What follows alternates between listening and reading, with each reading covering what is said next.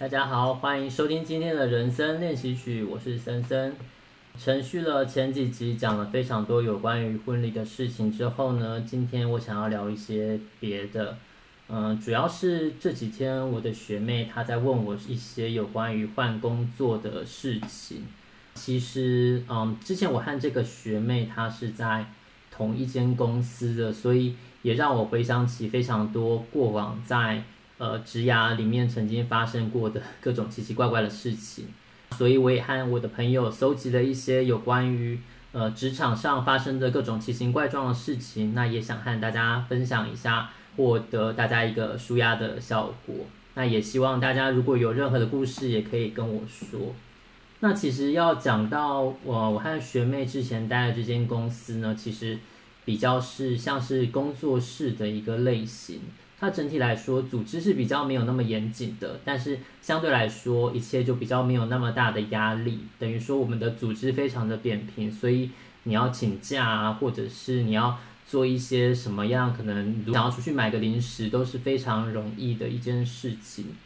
甚至我印象中，一开始我进去的时候，没有明文规定说我到底有几天假。因为其实如果说我们突然要请假，或者是要请个呃几天要出去玩，我觉得都是蛮容易可以去进行的。老板也是蛮呃常带带大家去呃外面吃吃喝喝啊，所以。其实整个公司的气氛还算蛮融洽的。其实整体来说，就是离家是很近的，所以不知不觉在这个工作氛围之下，就会待得蛮久的。虽然说同事有时候常常会在呃私底下在群组嚷嚷说要离职，但是一讲都会讲好几年。那其实呃流动率没有算非常的高。但是为什么大家还是会想要离开呢？其实最主要的原因是因为呃还是回到薪水，因为。呃，薪水其实相对来说是非常低的。那其实要处理很多很多的杂事，那处理的事情包含像是一般的行政事务啊，或者是因为我们承接一些政府的案子，所以会有一些有关像民众陈情啊，或者是意见整理等等，就是要 接一般民众的电话，或者是要现场去一些会议跟民众讨论。其实这个是蛮情绪劳动的一件事情。那还有像是呃美工设计啊，一些海报啊，或者是。呃，那个简报的一些整理啊，甚至是我们办公室有养狗，所以也有一些遛狗的事情，也要由我们公司的同仁去协助处理等等的。但我觉得最重要的还是回到薪水啊，因为薪水其实蛮重要，会决定你对于自我的价值肯定。想想，在过往我们通常是呃年底，老板会谈话，就是讨论一些加薪的情况。那其实加薪的幅度都非常的微薄，甚至有好几年都是没有调薪的一个状况了。那想想在讨论的过程，很像最近在流行讨论的，像是 PUA，就是 Pick Up Artist 的一个过程，就是老板借由可能呃说你哪里做的不好啊，然后来摧毁你的自信心之后呢，然后就是可以进一步的去操纵你。这样说会不会太过强烈？所以其实，在这样的过程之中，其实你很安逸的话，嗯，也没有什么新的机会的话，就比较没有想要去做一些新的改变。在当时的情况是这样，但是因为，嗯，我会讲到这间公司，因为其实，在中间呢，我曾经有接到过另外一个神秘的邀请，这才是我想要讨论的，呃，这个主题，就是我遇到一个非常非常奇怪的工作经验。一个嗯，以前没有接触过的一个学学姐，同一个学校的学姐的一个邀请，她说就是要去和她面试。那面试的过程其实只有她一个人，然后那时候是到呃台北市非常顶级的一个办公大楼，在一个高楼。那特别还安排在一个可以看到市景的会议室，还说哦，可能像每天她工作啊，要是可以看到这样的市景，她都非常非常的。心旷神怡啊，能够让他觉得说，呃，是非常适合办公的一个环境。面试过程中只有他一个人，甚至没有其他的，像是人资啊，或者是其他的人员参与。那反正就迅速的通过了面试之后呢，他也提醒说，这件事情要我，呃，就是面试的事情，还有录取的事情都要务必的保密，一直到我，呃，开始工作的时候。因为我有一个同学，其实当时正在该公司去，但是。嗯，他说，呃，他知道这个情况，那也强调说绝对不能和那位同学联系。那当下我也是觉得说，哦，应该没什么关系，因为这就是基本上算是很多时候，不管是在讨论工作内容啊，或是工作的一些呃薪水等等的，这其实都是会牵涉到保密的状况，所以我也没有多想，就是嗯、直接就是呃进行保密。那一直到我呃上工的第一天，我那位同学才有点惊讶的知道我到这间公司来了。其实我到后来才知道，为什么他不希望我跟其他人去联系的一个情况，其实是背后是大有隐情的。那我先讲一下这个部门，大概他是六个人。我的这位呃找我进去的学姐，我就把她简称为 K，她是中阶的主管。那另外我们还有一个部门的主管 J，嗯，我算是 K 拉进来的，所以不知道为什么刚进去就感受到和其他的公司的不管是部门的同仁，或是公司其他的人员也好，他们都有一种神秘的隔阂，就是大家都会用一种奇妙的眼神，或者是言语中都会有一些怪怪的地方。但是我是到后来才知道为什么，就是嗯，K 他的出缺勤时间非常非常的呃不确定。在一开始嗯上班，我开始上班没多久呢，他越来越晚进办公室。那他的晚不是说晚十分钟半小时那种晚，他是可能甚至就是。中午以后，甚至是傍晚才会进办公室，甚至到后来，他就是索性就是整个不进办公室。那他迟的理由都是说他的身体不舒服，所以在家办公。那想一想，其实现在弹性办公的一个机制蛮适合他的。那但是因为当时他是一个中阶主管，所以部门非常非常多的事情都要透过他去联系。那例如来说，就是可能我请外部的人员一起参与会议，但是到了会议当天，他又消失，那变成说我就是要去联系其他参与会议的人，甚至是外部的委员，就是呃通知要改时间啊，或者是要致歉，就是呃因为临时改时间的一些状况。他如果临时找不到，如果我一直找他，一直打他的手机也打找不到的话，甚至他回电话还会有一点呃不开心，说这件事情有这么急吗？为什么你一定要呃联系到我？你难道不能自己把它处理掉吗？那老实说，因为当下状况，其实我刚进公司没有多久，很多时候我都不知道它的一个呃相对的重要性，或者是说我们有没有延期的可能等等的。那其实这件事就造成我很大很大的困扰。后来其实和公司的其他人，甚至是公司的人资，就是呃比较熟悉了之后，才知道这其实是他时常发生的一个状况。但是因为我们部门的主管 J 他没有要处理这件事情，所以人资其实一开始是。呃，口头的警告啊，那可能就是提醒他要请假啊，或者是等等的一个状况。那因为没有要处理，所以也没有进一步的动作。他其实常常就是 K 会抱怨自己的身体啊，呃，非常的不好。那他的不好不是说就是可能头痛啊什么的，他会讲得非常严重。例如说，他说他半夜突然会心悸，然后醒来，那觉得他自己快要死掉了。那大家听到就是说自己快要死掉这种。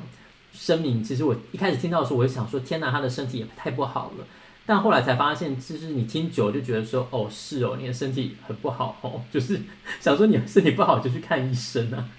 为什么要就是在公司跟大家抱怨这件事情？其实，嗯，后来才知道，这其实是他一向来就是长久以来都是持这样的理由。那我印象非常深刻，有一次我在公司，那他其实又没有进办公室。他就突然打电话来跟我说，他现在身上出了一些状况，必须要我呃搭计程车陪他一起去看看医生。那当下其实我蛮紧张的，就想说哦，他身体是真的出了什么状况，必须要人陪同一起去看医生。所以我马上就叫了计程车，那到他家楼下就看到他在那边，就想说赶快请他上计程车要去医院。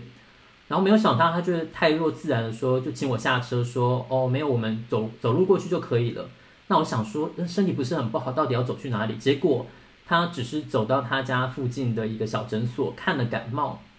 那就是呃说可能像头痛啊，或者是呃呼吸道的一些问题，那就简单的拿了药。那在整个过程之中，我都是非常傻眼的，就是他特别打电话来，就是请我陪他一起去看医生，结果只是看感冒，而且看完了感冒呢，他就还在旁边的小吃店买了他的午餐。那就说哦，那他要回家了，就是叫我再自己搭计程车回家。那我就是一直回到公司，我才想说，我刚刚 到底做了什么？那我回到公司，那大家也都用一种意味深长的眼神看着我。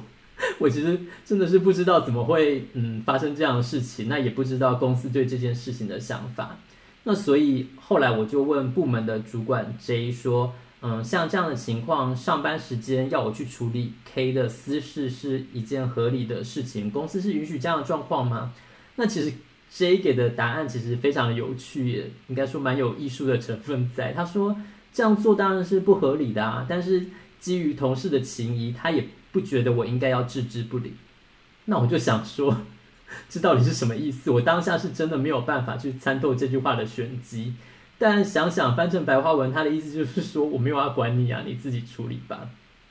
那至于部门的主管 J 为什么没有特别要处理这样子，好像嗯非常麻烦的一个员工？其实基本上因为他们有大学同学的交情了，那他也不想要和他撕破脸。那在台面上他们两个也是交情非常的好。那反正他不进来，那他能够在时间内，如果说他能够呃交出他要的东西的话，基本上他也不太去管他会做什么事情。那尤其是出缺勤状况。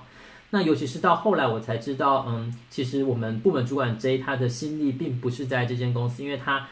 后来过了没有多久，他就离开了呃这间公司，他去中国发展，那留下 K 的这个问题，让下一个主管去头痛。既然你没有要在这间公司待长久的话，其实好像也没有必要，就是针对一这些问题和你的呃可能昔日的战友、昔日的同学，就是撕破脸。我觉得。这也是可以理解的，那只是变成是说，在他下面的呃工作人员，像是我的情况，就是会非常非常的尴尬。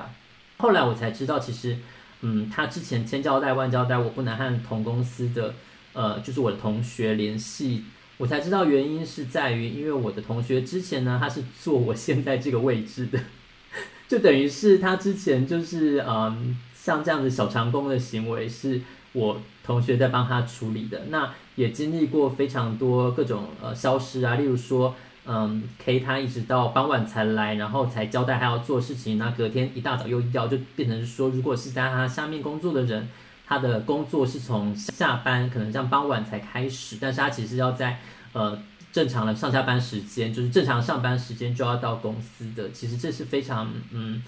非常不合理的一件事情，但是后来经过了他们一些戏剧性的发展，所以最后我的同学就调部门了。那当然，其实这也是一个非常离奇的故事。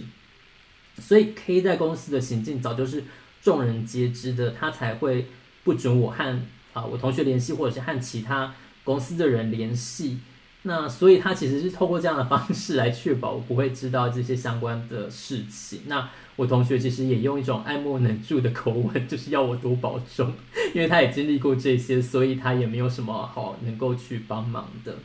其实知道，如果说 K 就是这样的行为是在 J 的一个默认之下的话，他的呃发展其实就是会越来越夸张。例如说不正常的办公室出缺勤啦，或者是这些。嗯，好几天，好几天，甚至一个礼拜以上，两个礼拜以上，大家都他都不来，那可能大家甚至会开赌盘，想说他今天到底会不会来呢？会不会会连到几呢？甚至就是开出了这样的一个赌盘的情况，在公司内部传就都有都有传出来，但是大家就是有一种有一种好吧，既然你也不能呃去处理他，那就当看笑话的方式再去。但是在他下面工作的我，其实是非常非常的困扰。那甚至他有时候突然到办公室了，他就是中午可能突然要到办公室，他还会先联系我说要到楼下去帮他迎接他，帮他拿他的手提包。我觉得这件事非常不，因为他并不是拿着一整箱东西，他只是只拿着可能一个电脑包，他就说需要人下来帮他拿。在中午的可能大家都会出去用餐的时候，可能像其他同事看到我站在那边等着迎接他，他都用一种。